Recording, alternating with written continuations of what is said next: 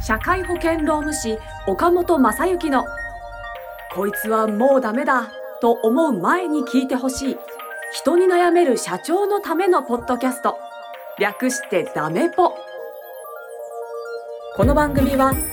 企業経営の中で必ず訪れる労務の悩みについて社会保険労務士の岡本正幸先生が具体例なども交えながらコミュニケーションと労務の視点で解決策への考え方をお伝えしていく番組です。中小企業の労務管理と SDGs を推進する三茶社会保険労務士事務所の提供でお送りいたします。はい、今週も始まりました。社会保険労務士岡本正幸のもうダメだと思う前に聞いてほしい人に悩める社長のためのポッドキャスト略してダメポ第48回スタートさせていただきます。ナビゲーターのトーマス J. トーマスです。岡本先生、今週もよろしくお願いいたします。よろしくお願いします。お願いします。はい、というわけで始まりました48回ですけれども、1月も後半に差し掛かってきましたけれども、どうでしょう？もうだいぶ今年始まったなっていう感じしますね。もうそうですね。月末になってくると。はい。いい年にしていきたいですけれども2月になると岡本先生どうですか？結構世の中では閑散期とか言うじゃないですか2月ってはいはいはい。社会保険労務士さんだとどうなんですか？そんなに関係ないんですか？それはあまりないですね。はい。へえ人間。3月の決算とかに向けて忙しくなったりするんですか？そんなこともないですか？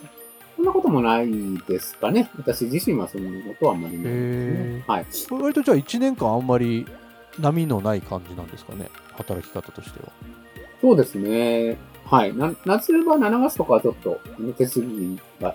その月にしないといけないっていうのが増えるのあるので、まあその時期がちょっと忙しくなるかなっていう、そんな感じですかね。なるほど。なかなかな社会保険労務士さんのこの1年の流れみたいなのも僕ら知らないので、なんかそんなのもね、今後教えていただけたら嬉しいな。岡本さんあの生態というか、どんなことを日々している？あまあ、してどうなるもんでもないと思う。はい。気になるなぜひぜひその辺もはい。今年は掘り下げていきたいなと思ってます。よろしくお願いします。お願いします。はい。では今日も、えー相談が届いておりますので、岡本先生にご回答いただきたいと思います。今日の相談こちらです。都内で生活関連サービス業を営んでいる父親が創業した会社に勤めています。えー父親はまだ50代後半なので社長を譲る予定はないと思いますが、将来的には自分がこの会社を継ぎたいと思っています。えー新卒で大企業に勤めた後に30代前半で転職しました。事業承継の話を父親と話したことはないのですが、えー父親も他の社員も後継者候補として私を捉えていると思います。今は修行の時間だと自分で捉えて、一社員として自分に与えられた役割を全うしています。え営業していますが、えそれなりに結果も残せています。また、将来のことも考えて、起業した友人との交流を大切にする等の活動もしています。とはいえ、最近、父親の経営方針について、えー異論を感じるようになってきました。若い社員が社長の方針についていっていないように感じます。社長をしている友人と話しても自分の考えに賛同してくれます。とはいええー職場ではまだ何の役職にもない自分が発言するのは良くないと思いますし、どうしたらいいのでしょうか？というご相談です。お父様が経営されている会社で、頑張ってるんで経営。方針に物を申したいというところですね。うん、そうですね。うんうんなるほどね。はい。そうか。難しそう。どうしたらいいんですか、こういう時は。ねえ。でも、すごいいいですね。やっぱり、お父さんの会社にね、入って、自分でもうん。やりたいと。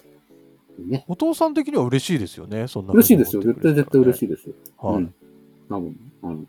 まあ、それなりに頑張っていらっしゃることだと思うので、はいはいはいね。うん。まあ、どういうね、表現を使ってるかはわからないですし、お父さんの考えがあって、あの、大っぴらにね、喜びを表現してないのかもしれませんけれども、はい今トーマスさん言ったようにね、絶対に嬉しいだろうなとは思いますね。とはいえ、なんかいきなりお父さんも息子から経営方針に口出しされたらちょっと怒っちゃいそうですよね。まあそうですよね。怒っちゃいそうですよね。よくドラマね、テレビドラマとか、ありそうな感じになりますもんね。なんかうん、実際にですね、我々もその、例えばその、おなんていうんですかね、社長さんが創業なさった会社に、えーナンバー2候補、あるいはその、えーね、まあ、少し、あの、役職も期待されながら入ってる方がいらっしゃって、あの、はいで、まあ、お父さんと、その、社長と例えば部長、その息子さんである部長さんが、ちょっとなんか意見が合わないみたいなことが、えー、場面が出たりとかするんですけど、あの、はいはい。そういう場面に遭遇することもたまにあるんですけど、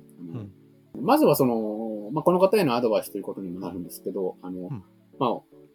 親と子、親と子の会話というか、あるいはその、事業承継っていうのはね、その、自分の息子さんに継ぎたいのか、継がせたいのか、えーあるいはそうじゃないのかっていうことは、まあ、ある意味、あの、会社のことでもあり、中小企業さんで言ったら、やはり親と子の会話だと思うんですよね。でうんうんうん親と子の会話は親と子の会話でしといてよっていうふうに思うこともあってですね。あの、ほうほうほう。それは前提としてちゃんとしてねっていうふうになんか思うことがあります。その辺がぐっちゃぐちゃになったりとかして、えなるほど早く親子の間で話しておいてくれたらもっと話すっきりするのにな、みたいな。ここ、この方は違いますけど、はい。そう感じることも、あの、たまにあったりとかするので、あへの、なかなか言いづらいこと、言えないことなんですよね、やっぱり。あの、親が子供にどうしてもらいたいのかっていうことは当然その、えーそれと、社長が誰に継がしたいのかっていうことは、はい。ね、えー違う事象といえば違う事象ですし、分けて考えないといけないといえば、それはそうなのかもしれませんけど、でも、そうは言ったって分けて考えられないなっていうのもあるじゃないですか。考えると、はいはいはいはい。やっぱりその、親子の会話っていうのは親子の会話できちんとしといてねっていうふうに思うことは あります。そもそもね、事業、事業云々の前のはい。親子の会話。確かになそういう面で言うと、この方も、やっぱりそこの会話をまずするっていうのを最優先で取り組んでいただいたらいいんじゃないかな、みたいに思いましたね。まずはお父さんとの時間を作って、はい。なんかじっくり腹を割って喋ってみるみたいな。そうですよね。うん。はあはあなかなかね、気恥ずかしくて、親父と喋る機会ってないっすよね。え僕だけかな？んそんですよねなことないかな？いや、その、わかりますよ。それは多分、あまりないと、あの、あまりないというふうに言い切っちゃうのは良くないんですけど、あの、ね、多分、それなりにお互いに、こう、えーある程度意を決しないと、うん。あの、本当にじっくりした話というか、えー、きちんとした話っていうのは、まあなんとなくね、一緒にお酒飲みに行ったりとかいうね、その、何気ない会話ならあると思うんですけど、はあはあは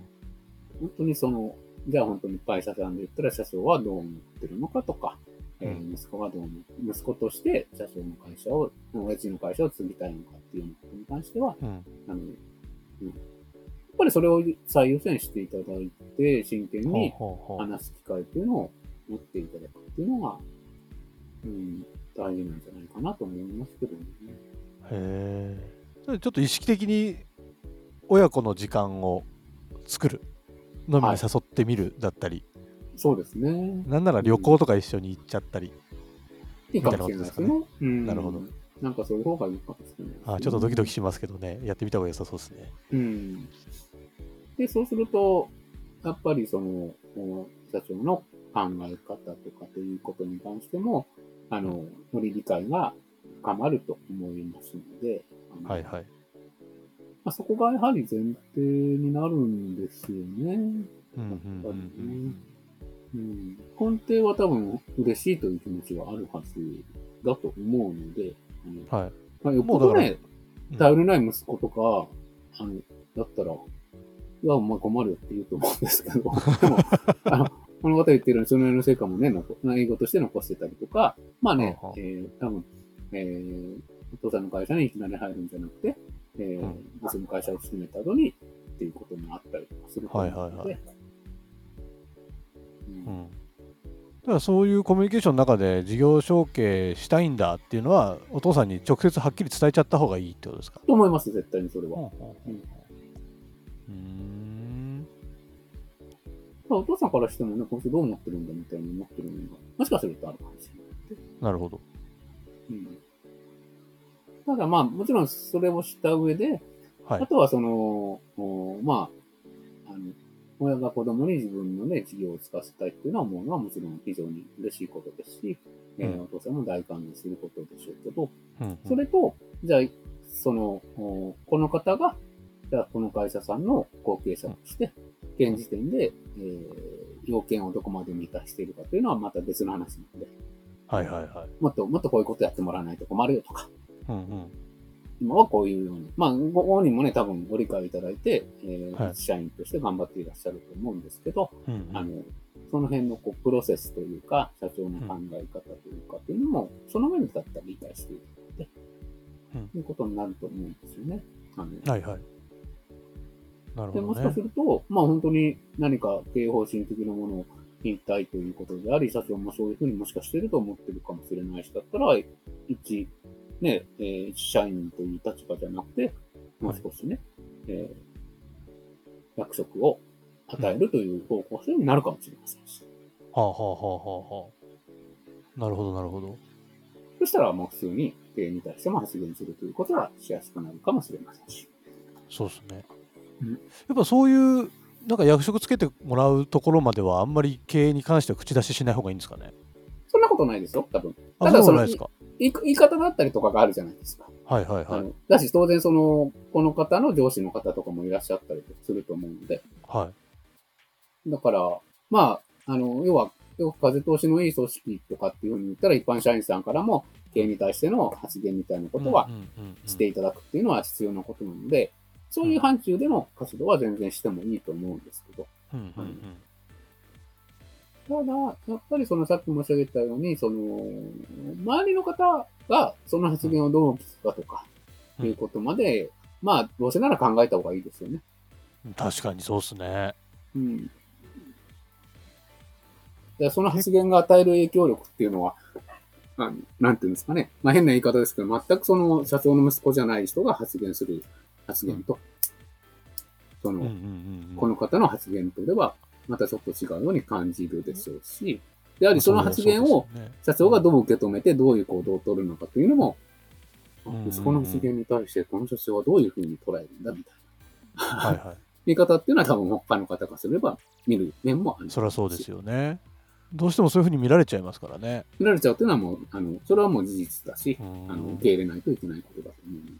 その辺も、その辺までしっかり意識した上で、やっぱ発言していく必要はあるし、やっぱ社長のであるお父様との関係性もしっかりできてないと、真意が伝わらない可能性もあるし、結構考えることは多そうですね。そうですね。伝えていくのはそうです。ねうん。うーん。だからまあ、し本当にね、将来的にね、その、自分が引き継ぐというふうに考えた場合には、その辺の、まあ、大まかなところでもそういう前提のもとでの、じゃあ、現時点で、どういう発言を、まあ、したらいいのか、どういうようなル、あの、立ち振る舞いをしたらいいのかみたいなものも、うん。多分考えた方が、今うん、トーマスさん言ったように、あの、そういうふうに見られてしまうので、絶対に。どうせ見られてしまうというんだったら、それをね、えーより、その、おポジティブに捉えて、えー将来的な事業承継がスムーズにいくように、そういうふうに見られるっていうことも意識をした方がいいということじゃないです確かに。確かにそうですね。次期社長になった時の周りの印象も変わってくるでしょうしね。変わってくると思います。はい。はあ。いや、事業承継大変そうですね。そうですね。まあうん、大変そうですけど、まあ、非常にね、面白いことであるし、非常に素晴らしい可能性が残る残ってると思うので、はい。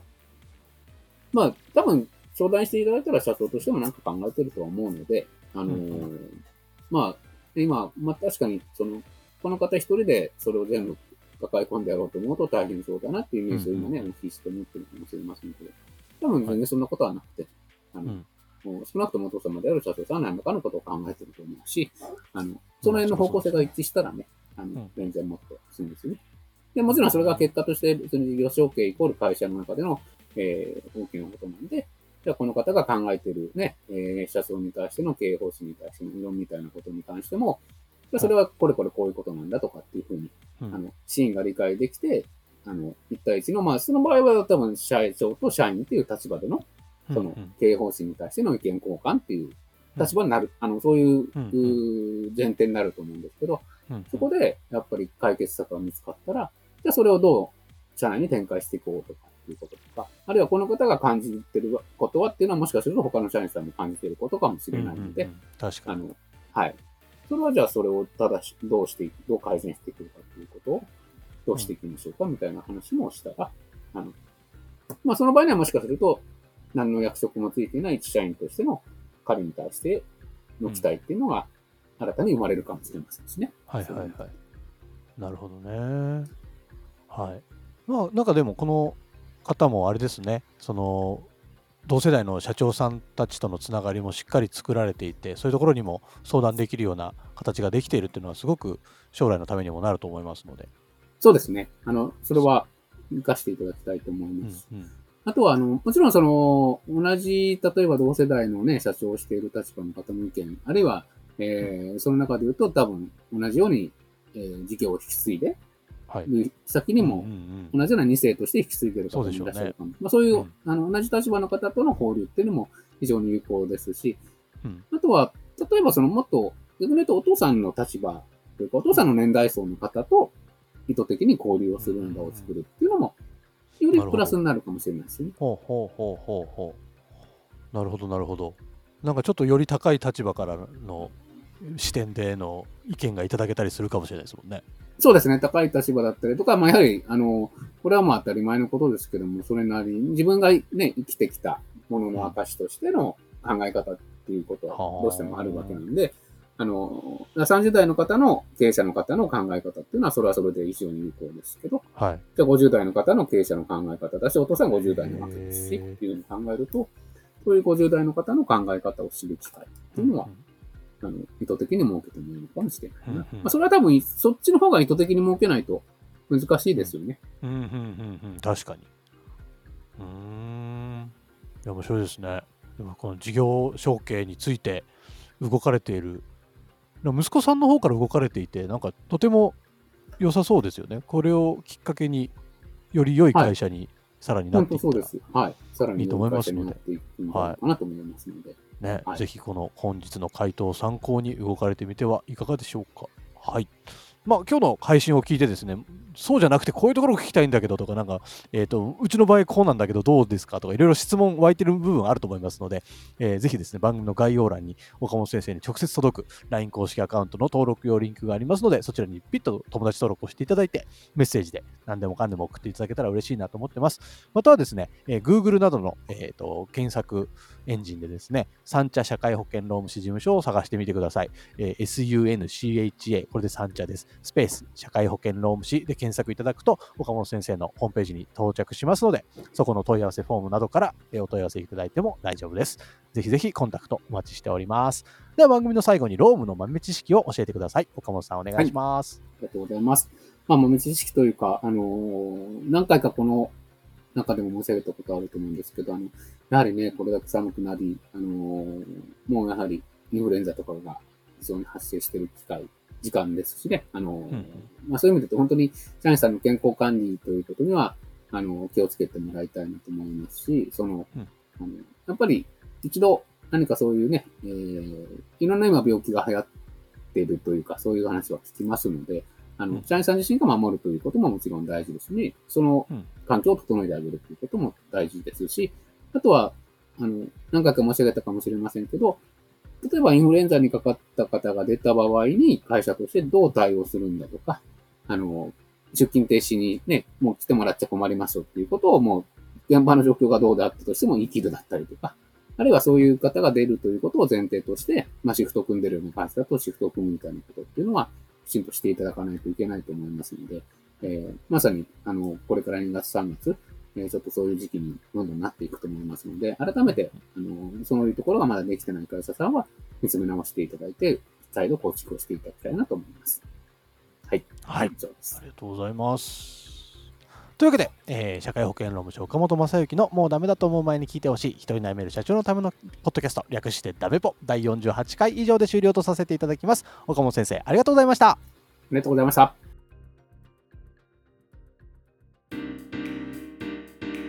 今週も最後までお聞きいただきありがとうございました。番組概要欄にある